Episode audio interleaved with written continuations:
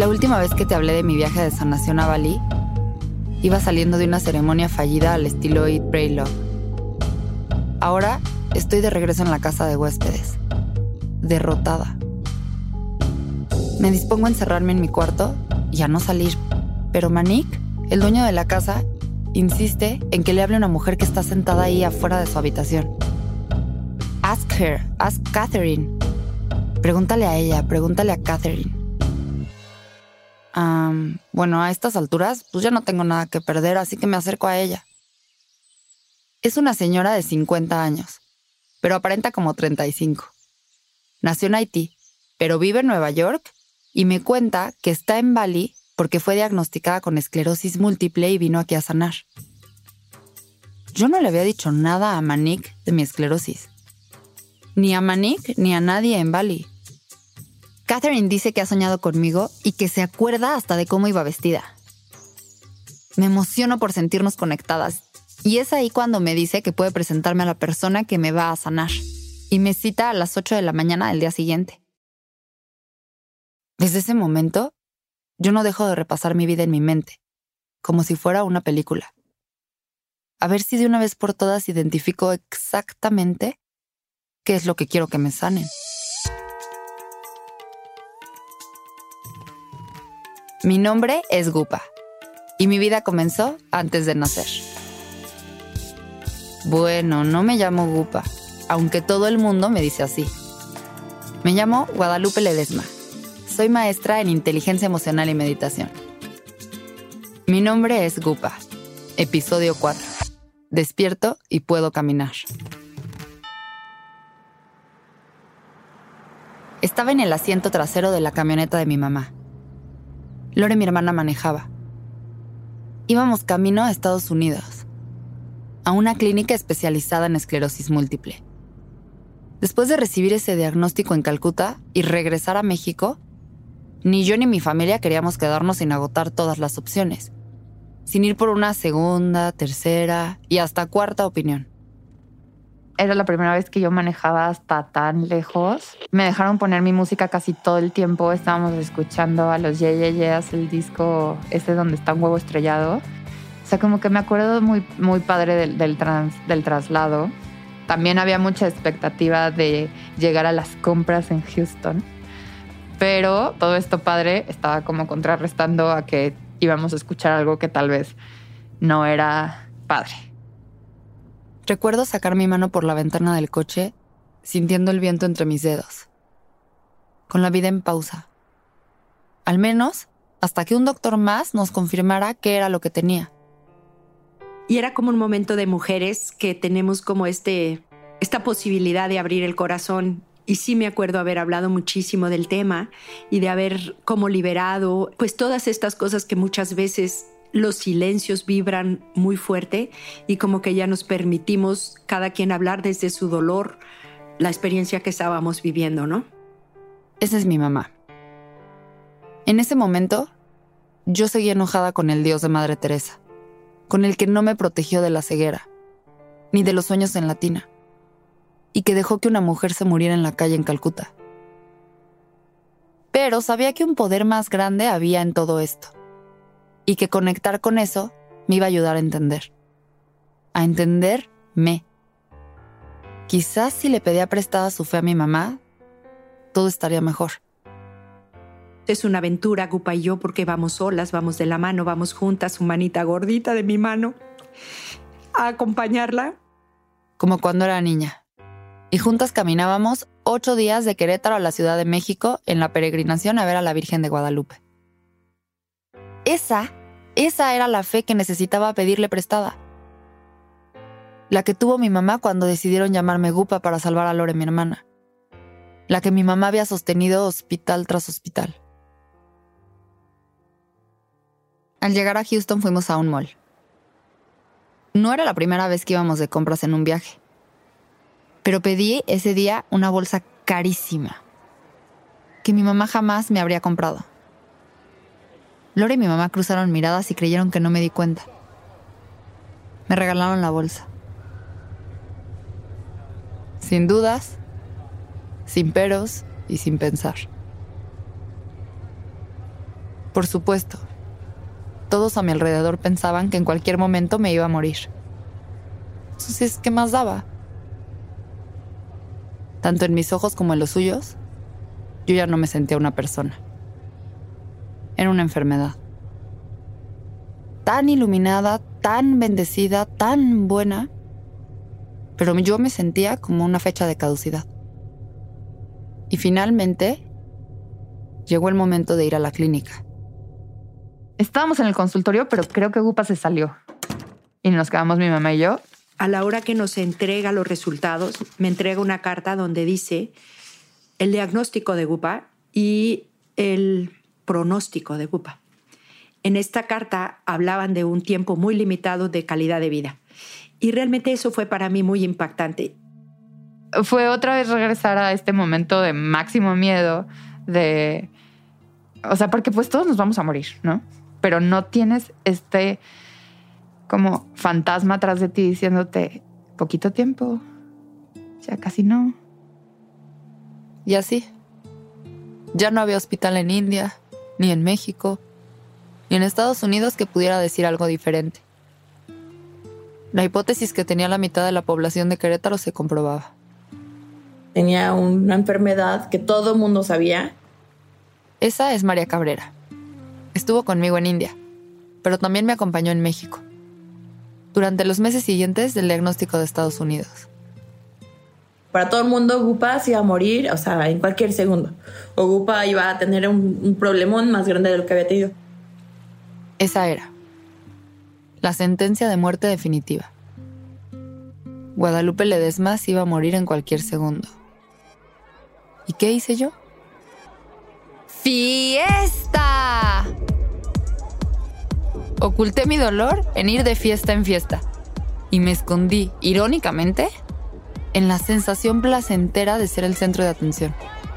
Iba al antro y tomaba, o sea, hasta taparse. Y no crees que era la peda divertida. O sea, ella se ponía la peda y era como, vámonos, Gupa. Y Gupa era de que no, nos quedamos. Así como una niña chiquita. Horrible. Los doctores me habían dicho que me quedaba resignarme y aprender a vivir con esclerosis. Bueno, pero para mí, aprender a vivir con el diagnóstico significó volverlo parte de mi identidad y beberme todas mis penas. En la borrachera se convirtió en mi presentación.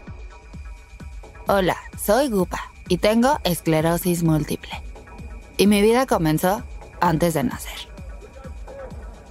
a quien te imagines que conociera, a esa persona yo le daba el parte médico. Porque ese era yo en ese momento. A ver, ¿qué más querían que hiciera? A los veintitantos, pues una no se debe morir. Y todo eso era injusto, caótico y tonto. Y yo, yo estaba harta. Bebía y bebía para olvidarme de que me iba a morir. Pero cuanto más borracha estaba, más me acordaba de que me iba a morir y lloraba todo el tiempo, de tristeza, de coraje, de soledad. Mientras las personas de mi edad se iban de fiesta para divertirse, como para rebelarse, para enojarse con sus papás, no sé, yo me iba de fiesta porque me iba a morir y no quería. Pero tampoco me ayudaba. O sea, se supone que no se podía solear y no podía estar en climas de calor y no podía tomar alcohol y íbamos a la playa, se asoleaba, tomaba alcohol. Esa es mi prima Napau, quien me acompañó en muchas de mis borracheras. Entonces, eso decía ella, como yo prefiero vivir al máximo lo más que pueda, que no por querer vivir 100 años, no disfrutar de la vida. De cualquier forma, ¿de qué me servía vivir 100 años si me habían arrebatado todo? Desde India yo ya no tenía el voluntariado. Mi cuerpo aún no regresaba a su peso normal, desde el tratamiento de la cortisona.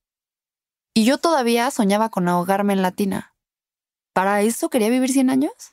¿Sentir esos 100 años? hombre, no, no, gracias. Era mucho antes con ese pedo de, de, las enfermedades que era como, ¿por qué me pasa a mí? ¿Por qué? como un poco egocentrista en el sentido del caos que le pertenecía a ella o algo le pertenecía a ella y le causaba mucho como, no le gustaba no tener como el control o ser la, el foco de atención de una u otra manera, si fuera por malestar o si fuera por divertida o si fuera por peda o lo que fuera. Empezar la universidad en una escuela nueva Y salir y emborracharme cada semana se sentía como un chicle de mente en el cerebro. Me dejaba ir. Conectaba con la juventud que sentía en París, con la vida fácil, como con toda esa tensión a mi alrededor. La perfección antes de las tormentas. Pero siempre había domingos. Los domingos cuando me tocaba ponerme las inyecciones del tratamiento. Domingos cuando no había amigos en mi casa, ni música, ni novios. Domingos de profundo dolor y profundo silencio. Cuando no podía evadir mis pensamientos sobre la esclerosis y sentía una vez más que estaba sola en este camino. Y de repente hubo domingos que duraron días. Y semanas. Y meses.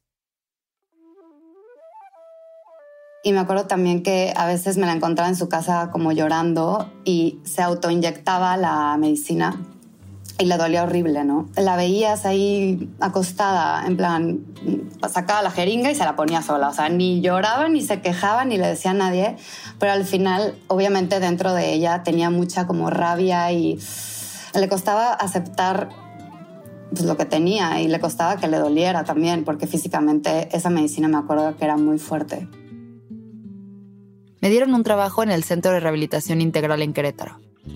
Un instituto en donde personas con discapacidad y sin recursos pueden recibir apoyo. Ahí, mi estrategia de definirme a mí misma a través del diagnóstico se hizo todavía más complicada. El trabajo en el centro obviamente lo tomé sin pensarlo dos veces, aventándome a todo como siempre.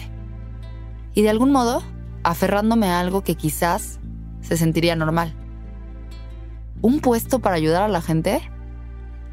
¿Como el voluntariado que tanto extrañaba? Por supuesto que sí. Fue entonces cuando le bajé unas rayitas a la fiesta y me enfoqué en ser adulta, creo. Pero cuando acepté, no contaba que las personas a quienes iba a ayudar vivían con esclerosis múltiple también. Cada vez que llegaba alguien y me decía que tenía esclerosis, me temblaban todas las células del cuerpo y otra vez sentía que me ahogaba.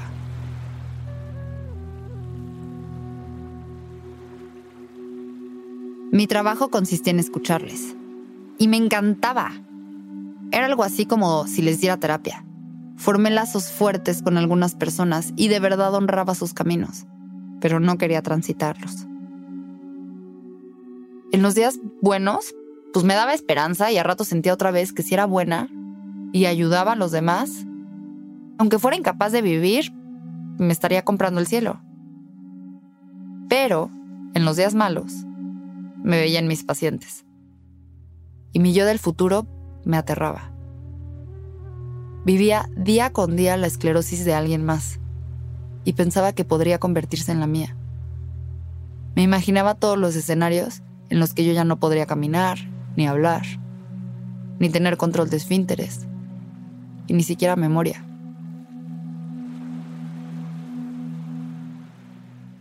Trabajé dos años en el centro y la esclerosis seguía conmigo. La incertidumbre de lo que iba a pasar también perseguía a mi familia y a mis amigos. Pero al final, ese fantasma diciéndote, poquito tiempo, ya casi no, era solamente mío. Nadie más lo entendía. Hasta que se solicitan donadores de sangre tipo B negativo para Lorena García Jimeno Alcocer, que se encuentra en el Hospital ABC de Observatorio. Es de carácter urgente, pues la señora Lorena estará en cirugía esta misma tarde. Ok, ok. Vamos por el principio. ¿Esa Lorena? Es mi mamá. Con Patti, mi hija, practicábamos el trekking, el montañismo aquí en México y ya habíamos cubierto la cuota de hacer todos los cuatro miles de México, o sea, las montañas más altas de México. Y su entrenador me invitó a hacer las montañas más altas de Centroamérica. En la del Salvador, era una montaña eh, muy padre porque tenía lianas, tenía una condición especial. El ascenso de la montaña lo hicimos en un día, dormimos en la parte de arriba de la montaña, felices, tomamos fotos en la cumbre, así todas emocionadas. Hombre, se la estaba pasando bomba. Y a cada rato nos mandaba fotos de paisajes increíbles, todo parecía en orden. uno de mis compañeros, en ese momento Mauricio, dijo, yo quiero aventarme de una liana. Y le dije, yo también, yo también quiero hacer eso. Y un día nos llamó por teléfono para decirnos que se había caído. La llamada esa la tomó Pau, mi hermana. Mi mamá tiende a hacer menos graves las cosas. Entonces, cuando nos dice que se cae, de verdad a todas nos dio un, feeling de decir, esto no está bien. O sea, como que te caíste, en dónde, qué te pasó, estás bien, qué te rompiste o, o qué, por qué te caíste ella no lo planteó tan rudo al principio. O sea, ella fue como, me caí, entonces me voy a regresar y no voy a seguir. Y yo, ah, pues órale, que se regrese, ¿no? Y bueno, aquí las tragedias me sucedían a mí. ¿Qué tan grave podía ser lo de mi mamá? Me aventé con tanta injundia, con tanta fuerza, que en la parte más lejana de la liana, la liana se reventó y, había, y perdí el espacio donde debería caer y ya estaba el vacío me dio tiempo perfecto en el aire de pensar que mi vida ya había llegado hasta ahí, creí que moría. Mi mamá cayó lo equivalente a un edificio de cinco pisos. Me encomendé a nuestro Señor y le dije, Señor mío y Dios mío, ahí voy. Y al caer como era bajada, el mismo impulso como resortió y me di la vuelta hacia adelante, quise mover mis piernas y no pude mover las piernas para ese entonces ya tenía dos vértebras pulverizadas y múltiples lesiones internas. Pasó un rato y empecé a encontrar mis piernas y empecé a poderme mover toda. Empecé a caminar y me acuerdo que cada paso que daba decía solo uno, solo uno más, solo uno más. Y así bajamos 10 horas hasta la parte baja de la, de la montaña. Yo me acuerdo no poder respirar hondo porque sentía que me, las costillas estaban perforándome el pulmón, ¿no? No tenía manera de respirar hondo. Entonces yo decía, no puede ser posible, no sé qué me duela más, si no poder respirar o la parte baja de la espalda. El movimiento de bajar por la montaña durante 10 horas había puesto en riesgo su médula y por lo tanto su capacidad de volver a caminar. Pero para nosotros en casa pues nosotros no teníamos ni idea de nada. Tan solo le pedimos una foto para ver si estaba bien. Yo estaba un poco raspada de la cara y salgo una foto así muy sonriente. Estoy bien, ya voy para allá. Mamás, ¿a poco no? Fueron más de cinco horas en coche para llegar al aeropuerto de San Salvador. Y de ahí tomó un vuelo a Ciudad de México, en donde resolvió subirse a un camión otro montón de horas más para llegar a Querétaro. Para ese entonces, las astillas de los huesos rotos estaban a punto de cortar su último filito de médula que le quedaba conectado. Todavía pasó la noche en la casa, aguantándose el dolor hasta que no pudo más y pues se fue al hospital. Y cuando llegó el, el doctor, que alarmó a todo mundo, dijo, tenemos que hacer varias operaciones para recuperar la movilidad Mamá quería que la lleváramos a Estados Unidos. Pero los doctores nos dejaron muy claro que eso ya no era una opción. La única opción viable era llevarla en helicóptero de regreso a la Ciudad de México. Y de la nada otra vez, o sea, como que recibir una llamada súper crítica de que, córrele al hospital, ya llegó tu mamá, va en helicóptero. Y yo, ¿cómo que en helicóptero? ¿De qué me están hablando? Yo iba en ese helicóptero con mi mamá y por dentro sentía que algo se apagaba. Pero yo tenía que ser fuerte.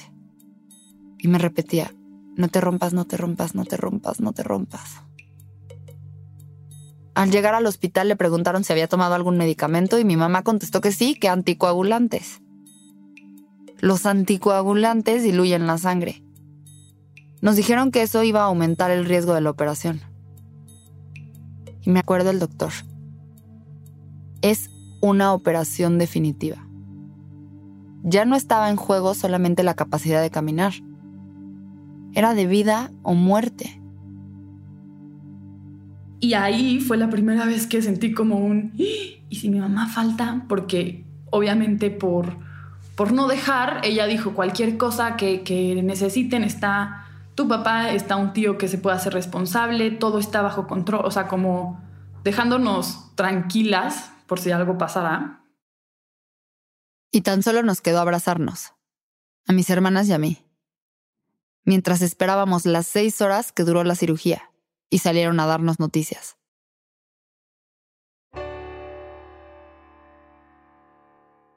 Mi mamá lo logró, con la fuerza que la caracteriza y un montón de profesionales de la salud que se rifaron en salvarle no solo la vida, también las piernas. Y en ese tiempo reflexioné sobre los hospitales, los accidentes, las enfermedades. Sobre esa gupa egoísta que monopolizaba el dolor. Digo que aunque tenía razones para hacerlo, pues no estaba viendo el panorama completo. Lo de mi mamá fue una llamada de atención. Darme cuenta que no quería irme de aquí, de vivir, de estar con mi mamá. Esa incapacidad de vivir que sentía, yo ya no la quería. Quería avanzar, quería dejar atrás a la gupa víctima, a la que se ahogaba en la tina. Quería sacarme a mí misma de la tina y saber quién era, averiguar quién era de la mano de mi mamá. Mi mamá estuvo más de seis meses en cama, recuperándose. Y cuando terminó de sanar, me acompañó a hacerlo yo también. A aprender a vivir con el diagnóstico. Pero esta vez, esta vez sé hacerlo bien. De nuevo fuimos en road trip a Estados Unidos, con las ventanas del coche completamente abiertas y en una peregrinación de madre e hija. Esta vez, la fe prestada sí sirvió. Fue la última vez que fui al médico a Estados Unidos. Había aprendido que esta enfermedad vivía conmigo, pero no era yo. Y le dije adiós a esa parte de mi identidad para darle la bienvenida tan solo como una parte de mi historia. Y con soltar lo innecesario también vino el aferrarme a lo importante. Mi mamá. Antes no lo habría pensado, estaba ensimismada en mi caos y creyendo que tenía el monopolio del dolor. Jamás me habría imaginado que al lado de mi mamá iba a encontrar mi vocación. Y cuando vi publicitada la, la maestría de inteligencia emocional y vimos que era un fin de semana al mes, entonces dije, no, o sea, ni mandada a hacer. Encontramos una maestría que queríamos cursar juntas. Y sí, mi mamá es una mujer de negocios y yo acababa de terminar la licenciatura en finanzas. Pero esta era una maestría diferente. Una maestría en inteligencia emocional. Para conocernos y encontrar las herramientas que necesitábamos para sanar y hacerlo juntas.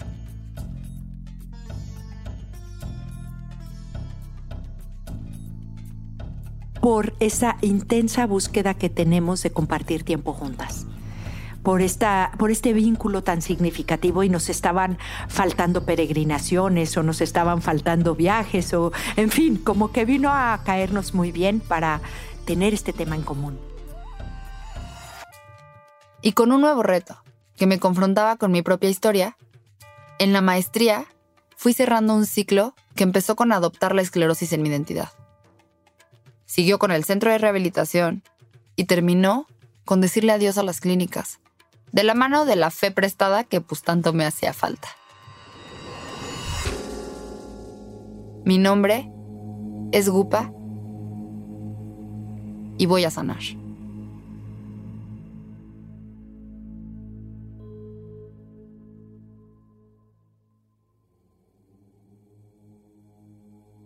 Mi nombre es Gupa es una serie de sonoro producida por Carmen Graterol y Fernanda Estrada editada por Jasmine Romero.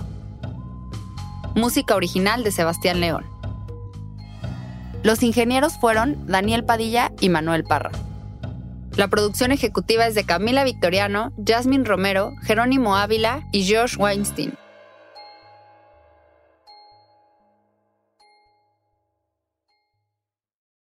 With the Lucky Land slots, you can get lucky just about anywhere. This is your captain speaking. Uh, we've got clear runway and the weather's fine, but we're just going to circle up here a while and uh, get lucky. No, no, nothing like that. It's just these cash prizes add up quick. So I suggest you sit back, keep your tray table upright, and start getting lucky. Play for free at LuckyLandSlots.com. Are you feeling lucky? No purchase necessary. Void where prohibited by law. 18 plus terms and conditions apply. See website for details.